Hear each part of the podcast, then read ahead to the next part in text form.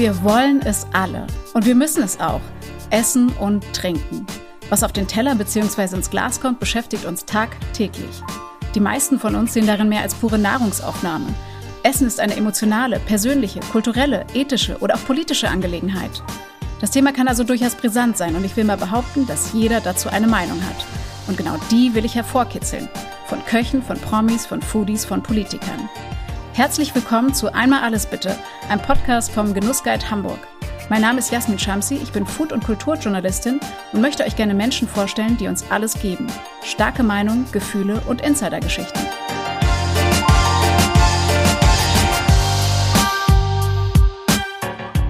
Diese Folge wird euch präsentiert von Lotto Hamburg. Lotto 6 aus 49. Deutschlands beliebteste Lotterie in jeder Hamburger Lotto-Annahmestelle und auf lottohamburg.de. Chance 1 zu 140 Millionen. Spielteilnahme ab 18. Glücksspiel kann süchtig machen. Hilfe findet ihr unter bzga.de.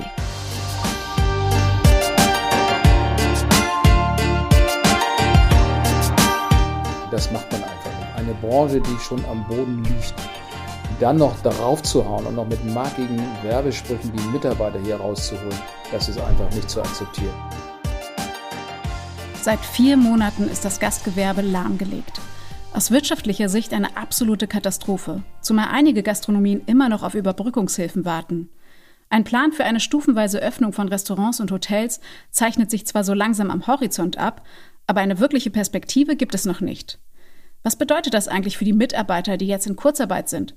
Was geht in ihren Köpfen vor, wenn sie zu Hause sitzen und nicht wissen, ob und wann ihre Arbeit wieder losgeht? Wie kommen sie über die Runden? Ich glaube, wir wissen alle, dass das Trinkgeld in dieser Branche einen großen Teil des Gehalts ausmacht. Was machen die 450-Euro-Jobber, die keinen Anspruch auf Kurzarbeitergeld haben? Und wie geht man als Arbeitgeber mit der Verantwortung um, der Belegschaft keine positiven Zukunftsaussichten bieten zu können? Fachmangel und fehlender Nachwuchs waren schon vor der Pandemie ein riesiges Problem. Wie also hält man die Arbeitnehmer bei der Stange? In dieser Folge habe ich mit jemandem gesprochen, der ein Unternehmen mit 2300 Mitarbeitern managt. Es ist Stefan von Bülow, der diesen Job bei der Blockgruppe seit 20 Jahren macht. Zur Blockgruppe gehört neben Blockhaus, das wohl jedem Hamburger ein Begriff ist und dieses Jahr 53. Jubiläum feiert, auch Jim Block, das Blockbräu bei den Landungsbrücken, das Grand Elysée Hotel Hamburg, das Fischhaus am Schalsee, der Blockhandel und die hauseigene Fleischerei.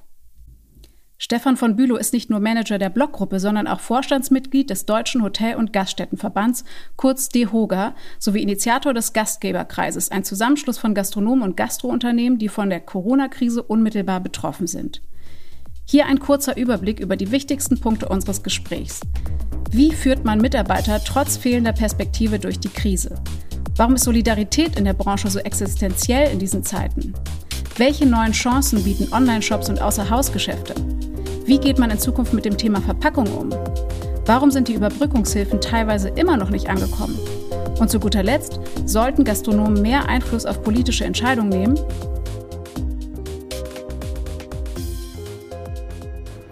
Ich befinde mich gerade in der Lobby vom Grand Elysée in Hamburg. Und hört ihr das?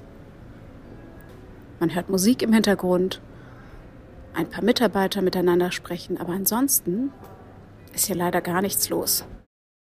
Das Hotel, das sich zwischen Bahnhof Dammtor und Alster befindet, beschäftigt momentan 214 Festangestellte und 59 Auszubildende. Von Herrn Bülow erfahre ich, dass gerade hauptsächlich die Auszubildenden den Laden am Laufen halten. Was habe ich für einen Eindruck von ihm? Er wirkt nahbarer, als ich erwartet hatte. Mit seinem dunkelblauen Anzug und Schlips ist er aber ganz der hanseatische Geschäftsmann. Man hört ihm an, dass er durch und durch Hamburger ist und auch sein trockener Humor unterstreicht das. Interessant ist, wie er auf Fragen reagiert.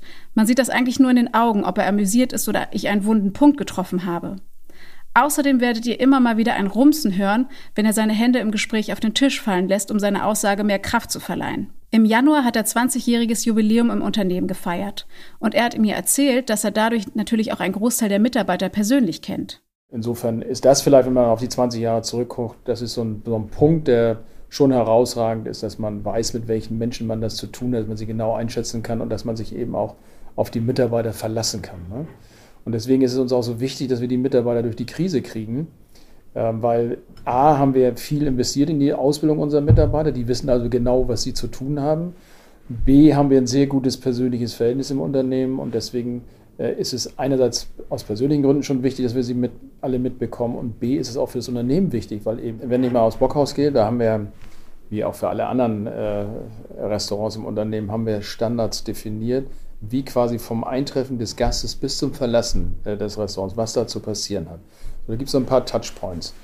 Und wie man da jeweils agiert, das lernt man einerseits theoretisch durch uns, wenn man noch nicht vorgebildet ist, aber auf jeden Fall für die spezifischen Themen von uns. Und auf der anderen Seite sammeln die Leute natürlich dann über die Jahre auch die Erfahrung. Also mir ist zum Beispiel ganz wichtig, wenn so eine Servicekraft an den Tisch kommt, dass sie abscannt, was läuft da gerade an dem Tisch und sich entsprechend darauf einstellt und sich verhält. Seit Ausbruch der Pandemie hat Stefan von Bülow eine wöchentliche Mitarbeitersprechstunde eingerichtet, die er persönlich führt. Außerdem verschickt er wöchentliche Updates zur aktuellen Lage und hat dafür gesorgt, dass das Kurzarbeitergeld aufgestockt wird. Man muss wissen, dass er vor seiner Tätigkeit bei der Blockgruppe viele Jahre Erfahrung als Personalchef gesammelt hat und dementsprechend weiß, was in den Köpfen vorgeht und welche Sorgen die Mitarbeiter umtreiben. Die Erfahrung, die man als Personalleiter sammelt, die schaden einem natürlich nicht, wenn man später mal eine operative Linienverantwortung, so wie es in meinem Fall war, übernimmt. Und im Gegenteil, es hilft, weil man zunächst mal sich in die Schuhe des Mitarbeiters stellt. Und wenn man das, wenn man das kann, dann kann man auch mit schwierigen Situationen mit Mitarbeitern umgehen. Man wird sich immer auch mal von Mitarbeitern trennen. Aber die Frage ist ja, wie mache ich das? Mache ich das fair?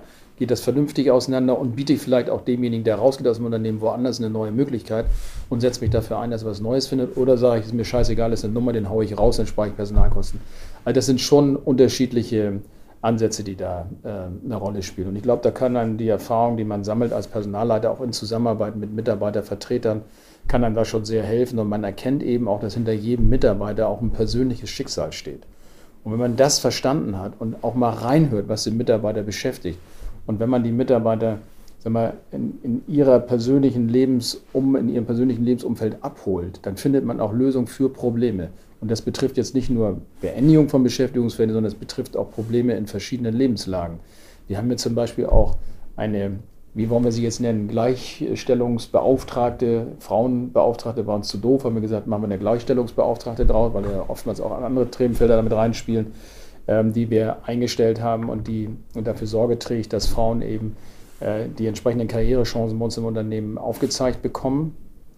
Und wir haben auch eine Familienbeauftragte, die sich kümmert, wenn Mütter zum Beispiel äh, oder werdende Mütter aus dem Beschäftigungsverhältnis rausgehen in die, wie heißt das heute, Elternzeit, Elternzeit. Mutterschutz und Elternzeit gehen. Genau, tun das ist schon gut, wenn man ihnen aufzeigen kann, welche Rechte sie haben, aber auch welche Möglichkeiten und welche Verpflichtungen sie auch haben.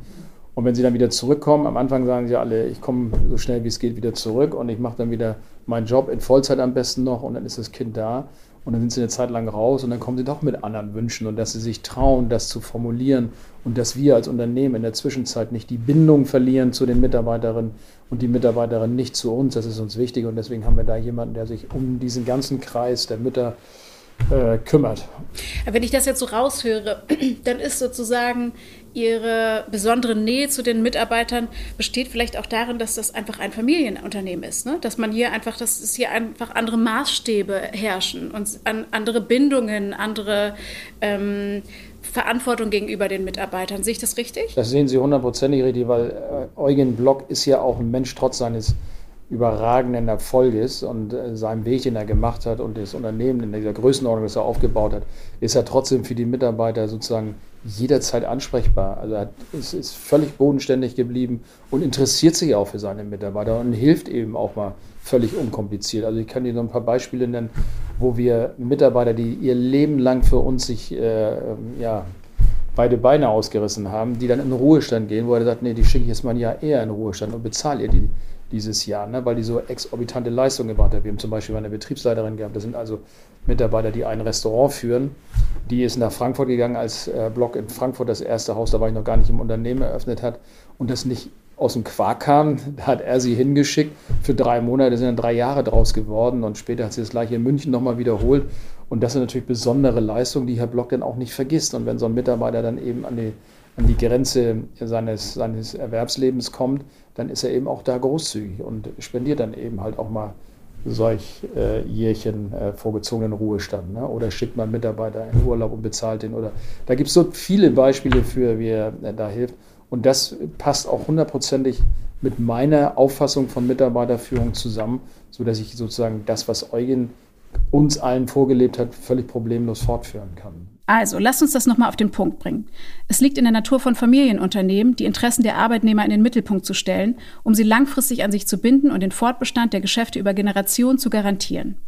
In den Blockhaus-Restaurants bleiben die Mitarbeiter durchschnittlich 20 Jahre, erzählt mir die Pressesprecherin des Unternehmens, die übrigens bei unserem Gespräch mit am Tisch sitzt.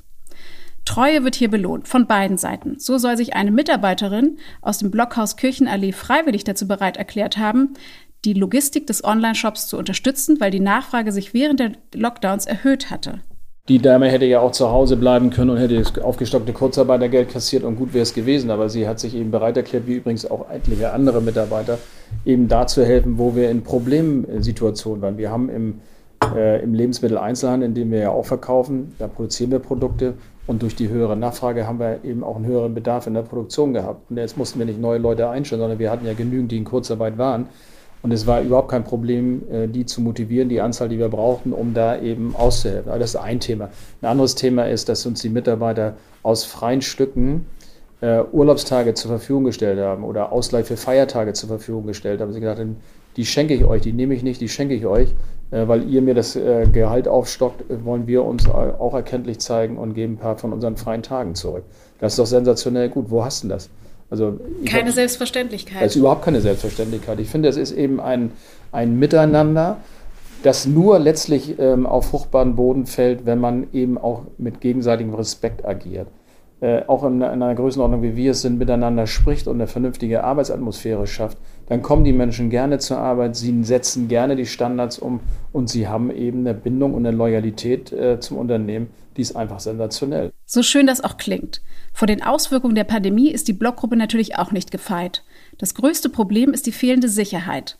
Denn selbst mit aufgestocktem Kurzarbeitergeld kommen viele nicht über die Runden. Und niemand weiß, wie lange man noch durchhalten muss. Das hören wir ja, wenn wir mit unseren Mitarbeitern in der Sprechstunde oder wo auch immer wir uns mit ihnen auseinandersetzen, dass nicht nur bei den Unternehmen eine Planlosigkeit, eine Perspektivlosigkeit einfach da ist, weil wir halt nicht wissen, wie lange dauert dieses Thema und wie können wir möglicherweise irgendwann mal wieder unsere ähm, Restaurants und Hotels eröffnen. Und so ist es für die Mitarbeiter auch. Guck mal, wenn, wenn jemand bei uns im Service arbeitet, dann kriegt er ein kräftiges Trinkgeld in der Regel über den Monat gesehen.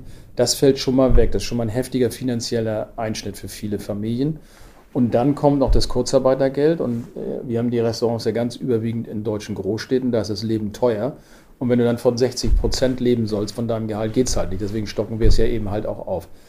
Aber diese, dieses, wie geht es weiter? Wie kriege ich mal irgendwann wieder Struktur in meinen Tagesablauf hinein? Da dürfen wir nicht vergessen, die sitzen ja schon Monate zu Hause, äh, die Mitarbeiter. Die schauen sich dann natürlich irgendwann nach anderen Perspektiven um und wir versuchen natürlich dran zu bleiben und sie zu motivieren, dass sie nach Möglichkeit der Branche und vor allen Dingen uns auch erhalten bleiben. Aber das ist nicht in allen Fällen möglich. War war gestern. Freu dich auf einen sicheren Job und mindestens 12,50 Euro die Stunde. Wechsel die Branche und steig im Handel ein. Lidl. Du bist Koch oder Köchin, Kellner oder Kellnerin und suchst einen sicheren Job? Starte neu durch und werde Verkäuferin bei Aldi Nord. Das sind die Kampagnen, mit denen die beiden Discounter Aldi und Lidl während der Lockdowns Mitarbeiter aus dem Gastgewerbe weglocken wollten. Und tatsächlich war die Not bei einigen schon so groß, dass die Werbesprüche Früchte trugen. Ein Faustschlag ins Gesicht für alle Gastronomen, denen momentan unfreiwillig die Hände gebunden sind. Wie haben Sie darauf reagiert? Was hat das mit Ihnen gemacht? Also wir haben sowohl von der DEHOGA als eben auch individuell darauf reagiert. Und ich finde es mal ehrlich gesagt, es ist eine moralische und ethische Entgleisung, die da stattgefunden hat, die ist einfach ohne, ohnegleichen. Das macht man einfach nicht. Eine Branche, die schon am Boden liegt, dann noch darauf zu hauen und noch mit markigen Werbesprüchen die Mitarbeiter hier rauszuholen, das ist einfach nicht zu akzeptieren. Und das finde ich im höchsten Maße unsolidarisch. Wir sind in einer Gesellschaft, in einer Solidargemeinschaft, die insgesamt nur diese Pandemie bewältigen kann. Und dann gibt es einige, die ihre Partikularinteressen so ausleben, zulasten anderer, die schon stark betroffen sind. Das, wie gesagt, finde ich moralisch und ethisch nicht in Ordnung.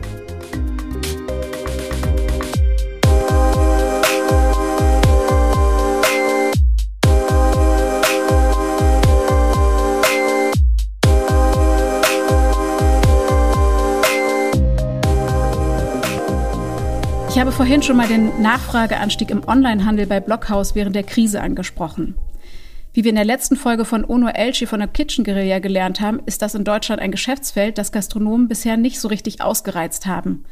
Jetzt bleibt ihnen allerdings nichts anderes übrig, als den Digitalisierungsschub als Chance zu sehen, um neue Standbeine zu schaffen. Aber es ist tatsächlich so, wir hatten diesen Online-Shop schon vor der Pandemie ähm, auf die Beine gestellt. Der hat aber keine Rolle gespielt, weil sag mal, in diesem ganzen Online-Business in Deutschland 2% ungefähr ist das, was im Lebensmitteleinzelhandel online verkauft wurde, von dem gesamten Online-Geschäft. Also nearly nothing. Jetzt kam die Pandemie und dann ging es mit einmal los. Es wurde sozusagen von Tag zu Tag besser. Das sind jetzt immer noch keine Größenordnungen, wo ich sagen würde, davon kann ich das Unternehmen retten. Aber es ist eine erfreuliche Entwicklung, die eben zeigt, dass die Aufmerksamkeit, die wir sonst wahrscheinlich mit viel Werbe- und Marketingmaßnahmen gar nicht hinbekommen hätten, dass die Pandemie das quasi von selber zum Laufen bringt. Ne? Das hat uns da schon ein bisschen äh, geholfen und der, der Pop-Up-Store, den wir im Pop-Mittel-Einkaufszentrum aufgebaut haben, der sollte im Grunde genommen, ich habe schon lange so eine Idee gehabt, dass man einfach mal zum Endverbraucher direkt geht und nicht nur über die Supermärkte verkauft, sondern über diese Pop-up-Stores auch eine Beratung äh, den Kunden und Gästen ähm, äh, zuteil werden lassen kann, die du im Supermarkt nicht bekommst. Und davon wiederum partizipieren natürlich auch die Supermärkte. Wenn die Leute besser Bescheid über die Produkte wissen, wenn sie die Produktrange besser kennen, dann wissen sie eben auch, oder wenn sie dann das nächste Mal im Supermarkt äh, sind, dann wissen sie eben um die Produkte und kaufen die eben dann da. Ne? So, und die, der Zeitpunkt jetzt äh, hat sich quasi zu angeboten, weil wir haben natürlich äh, Fleisch eingekauft, das wir von heute auf morgen nicht mehr verkaufen konnten, weil die Restaurants einfach zu waren. Aber die Schiffe, die kommen halt mit acht Wochen Verzögerung dann immer noch an. Die sind schon unterwegs. Sie kann ja jetzt nicht sagen, so, fahr das Fleisch mal wieder zurück nach Südamerika, wo wir es überwiegend einkaufen. Äh, zu 95 Prozent kommt das Fleisch aus Südamerika, sondern es kommt hier an und ich muss irgendwie sehen, was ich mit diesem Fleisch dann sinnvollerweise anstelle. Und da hilft natürlich der Online-Shop genauso wie der Pop-Up-Store, ähm, aber auch die Takeaway- und Delivery-Aktivitäten. Nicht nur hat die Bloggruppe das Potenzial des Online-Shops unterschätzt, sondern auch das des Außerhausgeschäfts. Beziehungsweise, lass es mich anders formulieren. Es ist eine Sache, als kleines, inhabergeführtes Lokal ein paar Produkte und Speisen auch online anzubieten und eine andere, das im großen Stil mit geeigneten Lieferstrukturen und Verpackungen umzusetzen. Welche Lehren Stefan von Bülow aus der Testphase gezogen hat, erzählt er hier. Bisher war es eigentlich immer so, dass wir davon ausgegangen sind, ein Steak ist kein Produkt, das du nach Hause äh, transportieren solltest, sondern das solltest du schon vor Ort essen, weil es entweder kalt wird, dann schmeckt es nicht, oder weil es durch, also nachgart, äh, kein optimales Produkt für Takeaway. Anders als zum Beispiel eine Pizza oder äh, vielleicht Sushi oder sowas. Ne? Also haben wir gedacht, nee, das machen wir nicht. Wir bieten nicht offensiv Delivery an. Wenn jemand bei uns ins Restaurant kommt und sich ein Essen abholen will, also dieses Takeaway-Geschäft, dann äh, machen wir das. Haben wir auch in den letzten Jahren immer gemacht. Äh, das wurde kein, aber nicht extra beworben. Nee, war auch keine nennenswerte Größe. Es gab ein paar, ähm, also in Poppenbüttel lief das einigermaßen und in Othmarschen ist das immer schon traditionell sehr stark. Vor allem am Sonntagabend kurz vom Tatort kommen sie alle und holen sich nochmal irgendwie was zu essen da ab. Steak und Pommes. Ähm, ja, genau. Also da, da, das war schon immer so, aber das war jetzt auch keine Größe, die irgendwie äh, nennenswert war, sondern es lief so nebenbei mit. Jetzt in dieser äh, Pandemiephase haben wir dann angefangen, äh, mit Lieferando zu arbeiten, weil wir mit Lieferando sehr schnell sozusagen dieses Delivery-Thema auf die Beine stellen konnten. Dann haben wir äh, Häuser gehabt, wie zum Beispiel in Othmarschen oder in Berlin-Zehlendorf, wo Lieferando nicht liefert, außerhalb ihres Liefergebietes. Und da haben wir dann überlegt, da fangen wir an und liefern selber. Dann haben wir Autos äh, geleast und haben die gebrandet und haben dann angefangen, äh, äh, unsere Produkte ähm, auszuliefern. Und da merken wir, dass das quasi von Woche zu Woche mehr wird. Das spricht sich offensichtlich rum. Also genauso wie das vorher immer der Fall war, dass die Restaurantbesucher dann ihren bekannten Freunden, Verwandten erzählt haben, kannst du hingehen ins Blockhaus, die machen da echt tolle Sachen und haben einen super netten Service. Äh, so spricht sich das dann rum. Das sind sozusagen Markenbotschafter für uns. Und das Gleiche passiert jetzt im Delivery-Bereich, dass nämlich mittlerweile eine ganze, Leute, ganze Reihe von Leuten feststellen, das ist ja cool. Ich muss A, nicht selber hinfahren, abholen und B, die bringen mir das tatsächlich heiß und das Steak ist genau auf dem Punkt gegrillt, so wie ich es auch im Restaurant kriege. Und da haben wir ein bisschen getüftelt, äh, bis wir das hinbekommen haben. Und heute sind wir so weit, dass wir das wirklich selbstbewusst sagen können, dass die Qualität genau so, wie sie bestellt wird, auch beim Kunden ankommt, wenn das Essen eben ausgefahren. Das, das sind ja Strukturen, in die man sich ja auch erstmal einarbeiten so muss. Lieferando ist ja. ja da Profi. Ja. Aber wir haben sehr schnell gesehen, ähm, also wir sind sehr dankbar gewesen, dass wir es mit Lieferando auf die Beine stellen können. Aber wir haben auch sehr schnell gemerkt, das kostet natürlich auch alles Geld. Bei dem eigenen Lieferdienst haben wir dann gesagt, Nee, wir wollen ja erstmal einführen im Markt und wir nehmen die Preise, die wir auch in der Speisekarte stehen haben und nehmen keinen Aufschlag dafür. Ob wir das dauerhaft durchhalten werden, muss man mal abwarten oder ob wir nicht irgendwann auch mal eine kleine Gebühr nehmen. Und jetzt kommen wir nochmal zum Thema Verpackung. Ihr merkt, das lässt mich nicht los. Wir haben in Folge 2 von Umweltberater Tristan Jorde erfahren, dass die Verwendung von Mehrwegbehältern langfristig und im lokalen Umfeld eine sehr nachhaltige Alternative gegenüber Einwegverpackungen sind. Insbesondere dann, wenn sie tatsächlich recycelt werden können. In Folge 3 hat Gastronom Reza Akbasada, Inhaber eines kleinen Lokals in Hamburg-Altona, die Vorteile des Mehrwegsystems Weitel aufgezählt. Ono Elchi von der Kitchen Guerilla hat zudem eine weitere Alternative ins Spiel gebracht. Einweggeschirr aus Agrarresten wie Maisfasern oder Tomatenstrünken, für die niemand mehr Verwendung hat. Was das Thema Mehrweg betrifft, war sein Vorschlag, sich mit Gastronomieketten und Lieferdiensten zusammenzutun, um die breite Öffentlichkeit dafür zu gewinnen. Ihr seht, ich hatte praktisch keine andere Wahl, als den Blogmanager mit diesem Thema zu konfrontieren. Und das war auch gut so, denn ich habe nicht nur von der Existenz eines gewissen Herrn mit Zopf erfahren, kleiner Insider, den ihr gleich verstehen werdet, sondern auch einen neuen Blickwinkel eröffnet bekommen. Wir sind mit dem Thema schon seit geraumer Zeit verbunden, also das ganze Thema, nicht nur Verpackung, sondern generell. Wie gehen wir mit dem Thema Nachhaltigkeit, in unserem Fall auch mit dem Thema Tierwohl, wie gehen wir mit dem Klimaschutz um? Das sind ganz wichtige Unternehmensziele, die wir uns auf die Fahnen geschrieben haben, wo wir auch jemanden eingestellt haben, der sich nur um dieses CSA-Thema kümmert ähm, ein junger Mann mit Zopf, eigentlich so gar nicht so meine bisherige Gedankenwelt, aber der, der Junge ist so authentisch und so klasse. Das macht richtig Spaß mit ihm Was zu ist denn an dem Zopf so falsch? Nee, das ist gar nichts. Es ist nur halt, wenn sie so wie ich es dauernd nur mit, ich sag mal, mit Managern zu tun haben, mit Rechtsanwälten, mit Steuerberatern, da hast du eben halt eine Krawatte und einen Anzug. Und jetzt kommt da einer her, ähm, der eine völlig andere Lebensphilosophie hat, aber der in seinem Fach so richtig klasse unterwegs ist das macht einfach richtig Freude und das schafft auch eine Vielfalt, die übrigens auch bemerkenswert ist, weil das Leben wird bunter, du kriegst mehr Themen, mit denen du dich auseinandersetzt, mit denen du dich vielleicht vorher überhaupt nicht auseinandergesetzt hast. Also da verändert sich auch nochmal eine Menge. Aber ich will jetzt Ihre Frage nicht ausweichen. Das Thema Verpackung spielt ein Riesenthema, weil gerade in diesen Delivery-Zeiten äh, ein Berg von Müll anfällt, ähm, der wirklich nicht besonders schön ist. Und man kann es aus meiner Sicht nur dauerhaft lösen, indem man mit Mehrwegverpackung arbeitet.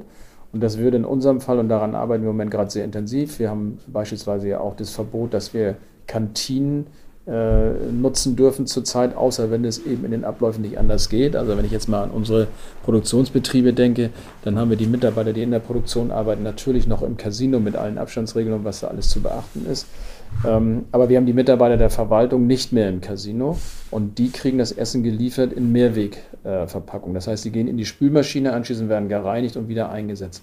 Und so stelle ich mir das auch auf Sicht vor im Delivery-Bereich, dass man mit Mehrwegverpackung arbeitet. Dafür wird ein Pfand bezahlt. Und wenn die das nächste Mal Essen bekommen oder ins Restaurant kommen, wie auch immer dann der Touchpoint sein wird, dann bringen sie es wieder mit und dann gibt es Pfand zurück. Wenn man sagt, ähm, wir haben einfach diese Struktur und die Infrastruktur ist bei uns einfach schon da und das, deswegen ist es sozusagen auch leichter, sowas äh, auf den Weg zu bringen. Und ähm, Sie sprechen sich für Mehrweg aus. Kann man sich da nicht zusammenschließen? Also ähm, zum Beispiel sagen, wir ähm, haben ein einheitliches Mehrwegsystem für Hamburg. Ist das, macht das ja, Sinn in ja, Ihren Augen? Jetzt ist also grundsätzlich denkbar, ja. Aber natürlich ist auch wichtig, was verpackst du denn in, in der Mehrwegverpackung. Und wenn Sie jetzt mal, mal ein Steak mit Beilagen sich anschauen und Sie gucken sich eine Pizza an, dann ist schon sofort klar, das müssen völlig unterschiedliche Verpackungsmaterialien sein.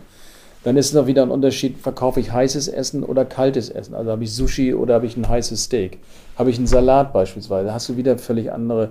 Also ja, denkbar wäre es vom Grundsatz her, aber ich glaube, dass die Individualität der einzelnen Unternehmen sich da auch widerspiegeln wird, dass man sozusagen sein eigenes Design entwickelt. Ich habe aber auch festgestellt, als ich mich schon vor ein paar Jahren mit dem Thema beschäftigt habe, dass auch in der Zuliefererindustrie nur wenig Bereitschaft da war und nur wenig Mehrwegmaterial für Außerhausverkauf zur Verfügung stand. Und das war dann so ein 0815 Geschirr, so wie man das aus Krankenhäusern irgendwie kennt. Ne? Also aus Verbrauchersicht würde ich jetzt einfach nur denken, wenn ich jetzt einen Mehrwegbehälter bei Ihnen ähm, sozusagen mit Pfand äh, erwerben würde, wäre es ja praktisch, wenn ich es überall abgeben ja, könnte. Ja. So, dann wäre, wär, glaube ich, auch die Hemmschwelle ja auch viel ja. geringer, so mhm. sich dafür zu entscheiden, wenn mhm. man die Alternative hat. Dann würde also man sagen, ich, ich kann es ja abgeben, wo ich möchte. Ja, ich finde, da, da kann man mit den, hat man ja auch schon mit den äh, Coffee-to-go-Geschichten angefangen da gibt es ja super Beispiele, wie sowas gut funktionieren kann. ist es halt im Moment noch nicht so richtig in Schwung gekommen. Ich könnte mir auch vorstellen, dass man zum Beispiel, wenn wir mal das äh, Thema Salat rausnehmen, dass man beim Salat, ja, äh, wir könnten das genauso wie andere Unternehmen im gleichen, für das gleiche Produkt, im gleichen äh, Geschirr äh, verpacken. Das wäre durchaus denkbar, überhaupt keine Frage. Also für einzelne Produkte würde das zum Beispiel funktionieren? Ja, und wenn, äh, um mal einen Namen zu nennen, wenn ich mal an Dean und David denke zum Beispiel, die ja viele Salate machen, so, die könnten ein, ein Geschirrteil haben, in dem sie ihre Salate verkaufen, das könnten wir genauso nutzen. Und so sind auch vielleicht noch andere äh, denkbar, die ich jetzt nicht alle mit Namen nennen will, aber das kann ich mir schon vorstellen, aber es ist noch nicht so richtig auf dem Weg. Vielleicht sollte das auch der Mitarbeiter mit dem Zopf mal Unbedingt. anregen, sich damit beschäftigen. Genau. Der scheint ja ganz äh, das macht er zu auch. sein. Das macht er auch.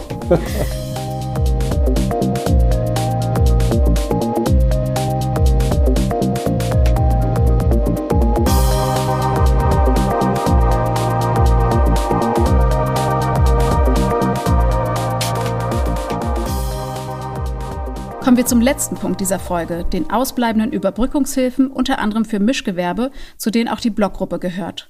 Das Thema ist unheimlich komplex und selbst für Gastronomen schwer nachzuvollziehen. Schnelle und unkomplizierte Hilfe sieht für Stefan von Bülow anders aus. Ich habe ihn gebeten, mir die wichtigsten Hürden zu nennen, an denen der Antrag bisher gescheitert ist. Lassen Sie mir mal vorweg sagen, diese Pandemie, die haben sich natürlich die Politiker auch nicht ausgesucht. Und das ist für Lösung dieser Pandemie, für die Bekämpfung der Pandemie, für die wirtschaftlichen Hilfen keine Blaupause gibt, ist auch klar. Und dass man in der Nachschau äh, manche Dinge vielleicht anders gemacht hätte, das ist alles in Ordnung. Aber es bleibt trotzdem äh, bei diesen äh, Wirtschaftshilfen das Problem, dass zu viel gut gemeint ist und schlecht gemacht wurde. Und dass man zu wenig bereit ist, nachzujustieren, da wo man erkennt, dass da Probleme auftreten. So, an, anhand unseres Beispiels. Wir sind ein Unternehmen, hatte ich schon gesagt, anfangs mit rund 2500 Mitarbeitern. Die Grenze für die Überbrückungshilfen 1 und 2 lagen bei 249 Mitarbeitern. Dann durftest du, lass mich überlegen, 43 Millionen Bilanzsumme haben und 50 Millionen Umsatz und mindestens zwei dieser Kriterien äh, mussten erfüllt sein, damit du diese Hilfen beantragen konntest. So, da sind wir schon mal gar nicht im Spiel, weil wir da schon mal zu groß sind. So, da hat man damals gesagt, für sie greift der Wirtschaftsstabilisierungsfonds, das ist nichts anderes als ein Beteiligungsfonds, wo der Staat sich an den Unternehmen beteiligt. Das passt nicht immer für Familienunternehmen, dass man mit einmal irgendwie jemand vom Staat mit am Tisch sitzen hat. Ne?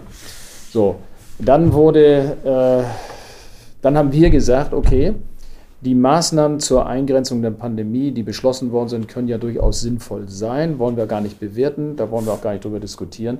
Aber wenn man so stark in die Grundrechte eingreift und einen bestehenden errichteten Gewerbebetrieb einfach einstellt, dann muss es dafür eine Entschädigung geben. Oder lassen Sie mich nochmal anders formulieren. Die gesamte Gesellschaft partizipiert daran, dass das äh, Infektionsgeschehen eingedämmt wird, aber nur wenige kriegen dafür die Rechnung präsentiert. Und das ist insbesondere unsere Branche Hotellerie und Gastronomie, aber auch andere Branchen wie Einzelhandel, Messebau, Eventveranstalter. Es sind ganz viele, äh, die betroffen sind. Und ich denke, wir müssen gemeinsam als Gesellschaft diese Pandemie bekämpfen und wir müssen gemeinsam solidarisch zusammenstehen. Und dann muss man auch gemeinsam die Kosten so verteilen oder die Lasten so verteilen, die da entstehen und nicht einige wenige allein im Regen stehen lassen. Und es ist unbestritten, dass unser Unternehmen massiv betroffen ist und dass wir im Jahr 2020 Verluste eingefahren haben, die ich sofort dokumentieren kann. In unserem Fall sind das äh, eine, ist das eine zweistellige Millionensumme. Wir haben 100 Millionen um genau zu sein, 102 Millionen Euro Umsatz verloren und entsprechend diesen Verlust dann damit erwirtschaftet. Und wir haben bisher außer äh, Kurzarbeitergeld, für das wir übrigens auch über viele Jahre eingezahlt haben, äh, und äh, der Absenkung der Mehrwertsteuer, die uns wirklich geholfen hat, von 19 auf 7 Prozent auf Speisen in der Gastronomie, haben wir bisher nur marginale äh, Steuerrückträge äh, ähm, realisieren können, die uns ein bisschen geholfen haben. Aber das war's auch. Auch die Verhältnismäßigkeit der Restaurantschließung ganz allgemein stellt Stefan von Bülow wie so viele seiner Kollegen und Kolleginnen in Frage. Er bezieht sich auf die veröffentlichten Zahlen des Robert Koch Instituts vor dem Lockdown Light letztes Jahr, die belegen, dass nur wenige Ansteckungen in Restaurants gemeldet wurden. Das hat ja auch einen Grund, weil wir sehr viel investiert haben, schon vor der Pandemie, zum Beispiel in Lüftungsanlagen. Wir haben einen siebenfachen Luftwechsel bei uns in den Restaurants. Üblicherweise höre ich immer, wenn man zweimal eine Stunde Fenster aufmacht und Schock lüftet, dann reicht das, um, das, um die Virenlast entsprechend zu reduzieren. Wir machen das siebenmal in der Stunde. Wir haben Glaswände aufgestellt zwischen den Tischen. Wir haben Hygienespender. Wir haben Abstandsregeln, die wir einhalten. Wir haben so viel, wir haben diese, wie heißt das hier am Anfang, wenn die Leute sich da mit äh, ihrem Namen da registrieren, Gästeregistrierung, Dankeschön. All diese Sachen, wir haben Leute vorne an der äh, Eingangstür, die, die, Gäste, die den Gästen den, die Spielregeln nochmal erklären, ihnen zeigen, wie es äh, geht. Also all diese Dinge haben wir gemacht und haben uns wirklich streng an die Vorgaben gehalten, haben sogar noch mehr gemacht als das, was gefordert war. Und als Dank dafür hat man dann gesagt, so, und ihr seid jetzt die Ersten, die wieder geschlossen werden, weil ihr seid die. So, und das stimmt wirklich nicht. Wir haben zwei Prozent der Infektionen, die bei uns ähm, sozusagen entstanden sein sollen, laut RKI. Und jetzt passiert ja Folgendes, dass man alles das, was bisher in der Gastronomie stattgefunden hat, Geburtstage, Jubiläen, aber auch nur mal mit Freunden treffen, das verschwindet jetzt in, in den nicht kontrollierbaren privaten Bereich. Und die Infektionen werden damit eher wieder gesteigert, als dass sie reduziert werden. Man muss dazu sagen, dass die Zahlen des RKI mit Vorsicht zu interpretieren sind, da nicht wirklich nachvollziehbar ist, wo Ansteckungen konkret stattgefunden haben. Zumal natürlich auch nicht alle Infektionen gemeldet wurden. Nichtsdestotrotz bleibt es bei dem Eindruck der Branche, dass die Politik ihre Glaubwürdigkeit verspielt habe. Was kann man dagegen tun? Wie kann ein konstruktiver Dialog mit politischen Entscheidungsträgern wiederhergestellt werden? Reicht die Lobbyarbeit der DEHOGA in Berlin? Wir haben einen guten Verband mit der DEHOGA und mit dem BDS, der ja, ich sag mal, für McDonalds und Burger King übrigens auch die Losteria da organisiert, ähm, die da gute Verbandsarbeit leisten. Aber wir haben als Gastronomen den Eindruck gewonnen, dass das Thema nicht so richtig bei den Politikern ankommt. Auf der, auf der fachlichen Ebene schon, aber wir sind der Meinung, dass die Emotionen die Gastronomen selber äh, A in die Bevölkerung, aber auch B zur Politik äh, tragen müssen. Und deswegen ist es wichtig, dass wir diese Initiative haben, weil die Branche zeichnet sich ja doch durch eine starke Fragmentierung aus. Wir haben roundabout 224.000, also wir hatten vor der Pandemie 224.000 äh, Betriebe in der Gastronomie und Hotellerie in Deutschland. Und von den größeren haben wir ungefähr 227, die ähm, größer sind, also größer als diese Grenze von diesen 249 Mitarbeitern. Und ähm, durch diese Fragmentierung ist es extrem schwer, Lobbyarbeit äh, bei der Politik zu betreiben. Die Verbände machen das super, insbesondere von, äh, von unserem Verband, die Frau Hartges ähm, und der Guido Zöllig, die machen das super. Aber wir als Gastronomen müssen sozusagen zusätzlich das Thema nochmal ähm, in die Öffentlichkeit, in eine breite Öffentlichkeit bringen was äh, Emotionen angeht. Also wie sieht es eigentlich tatsächlich aus? Ne? Was bewegt uns im Alltag? Was bedeutet das für unsere Beschäftigten? Wir haben so viele Studenten, die bei uns als Aushilfskräfte gearbeitet haben in der Branche, die im Moment völlig mittellos dastehen, weil die kriegen kein Kurzarbeitergeld. Wir haben ganz viele alleinerziehende Mütter, die sich ein bisschen was dazu verdienen, die auch von einem auf den anderen Tag sozusagen ohne Einkommen sind, weil auch dafür gibt es kein Kurzarbeitergeld, wenn sie auf 450 Euro Basis beschäftigt sind. Wir haben ganz viele Auszubildende, die nicht guckberechtigt sind, für die wir das Gehalt weiter bezahlen. Alleine bei uns im, äh, im, im Hotel sind das 65.000 Euro, die wir jeden Monat für die Auszubildenden aufwenden, weil sie eben kein Kurzarbeitergeld kriegen. Das heißt, da gibt es eine ganze Menge von Themen, die wir auch emotional betroffen in die Öffentlichkeit. Deswegen ist der, in die Öffentlichkeit bringen, weil deswegen ist der Gastgeberkreis entstanden. Und wir haben, wie gesagt, Sie haben es gesagt, 100 Mitglieder jetzt und wir merken, dass täglich neue dazukommen und vor allen Dingen auch neue aus dem Umfeld, also aus der Zulieferindustrie beispielsweise. Denken Sie mal an die Brauereien, was da passiert. Ich meine, wir haben ja auch eine kleine Brauerei am Hafen stehen. Da, sind, da ist halt Bier in den, in den Ausschanktanks. Äh, das liegt da jetzt schon seit Wochen. Das läuft irgendwann aus der Haltbarkeit raus und jetzt ist die Frage, wann darf ich denn wieder aufmachen und wann setze ich einen neuen Sud an, damit ich dann, wenn ich wieder aufmachen darf, auch Bier zur Verfügung habe. Aber Sie sehen, sind ganz viele Kleinigkeiten. Das kann ein Verband nicht alles transportieren. Aber wenn ich da einen Baumeister hinstelle vor die Kamera, der mal erzählt, wie ihm das Herz bricht, dass er seine Tausende von Liter Bier in die Elbe kippen kann, dann wird da ein anderer Schuh draus. Und wir merken ja auch, dass in der Bevölkerung eine große Sympathie für die Gastronomie da ist. Und wir wollen diese Sympathie nutzen, um eine Stimmung in der Bevölkerung sozusagen zu erzeugen, die den Politikern vielleicht äh, beim Umdenken ein bisschen hilft. Zu guter Letzt hatte Stefan von Bülow auch noch ein paar motivierende Worte für seine Mitstreiter. Ich würde einfach äh, appellieren, die Verzweiflung nicht zu groß werden zu lassen, mehr auf, die, auf das Thema Eigeninitiative zu setzen, auf die Solidarität in der Branche, sich zu engagieren, vielleicht auch dem Gastgeberkreis beizutreten und zu versuchen, die Rahmenbedingungen zu verändern und vielleicht auch in der Zukunft mehr Einfluss auf die Berliner Politik, egal was es ist, zu haben, weil ich finde es immer sinnvoll, wenn man zusammenkommt, wenn die Politiker vorher mit uns gesprochen hätten, bevor sie einige Maßnahmen dann in die Welt gesetzt hätten, wäre es, glaube ich, für alle Beteiligten sinnvoller gewesen. Und da kann ich mir in der Zukunft auch noch ganz viele Themen vorstellen, die wir gemeinsam lösen können. Ich habe zum Beispiel mit Politikern gesprochen, mit denen ich wahrscheinlich sonst nie gesprochen hätte. Da gab es Telefonate auch mit Führungskräften und da meine ich ganz oben von den Grünen und auch von der SPD und äh, von der FDP war ich in der Fraktionssitzung äh, mit dabei, um die Themen zu platzieren. Ähm, wenn, ich würde mir wünschen, dass dieser Dialog, der jetzt in dieser Pandemie entstanden ist, in alle politischen Richtungen, mit Ausnahme zur AfD, dass der auch in der Zukunft ähm, fortgeführt wird. Vielen Dank, dass ihr den Podcast vom Genussguide Hamburg reingehört habt. Ich hoffe, ich konnte ein paar Denkanstöße geben.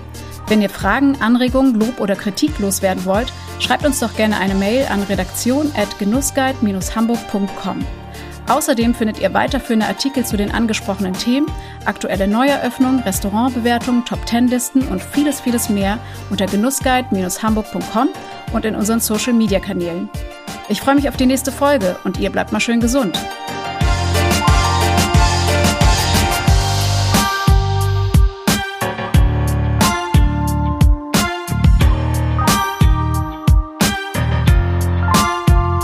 Wir bedanken uns für die Unterstützung dieser Folge bei unserem Partner Lotto Hamburg. Lotto 6 aus 49. Deutschlands beliebteste Lotterie in jeder Hamburger Lotto-Annahmestelle und auf lottohamburg.de. Chance 1 zu 140 Millionen. Spielteilnahme ab 18. Glücksspiel kann süchtig machen.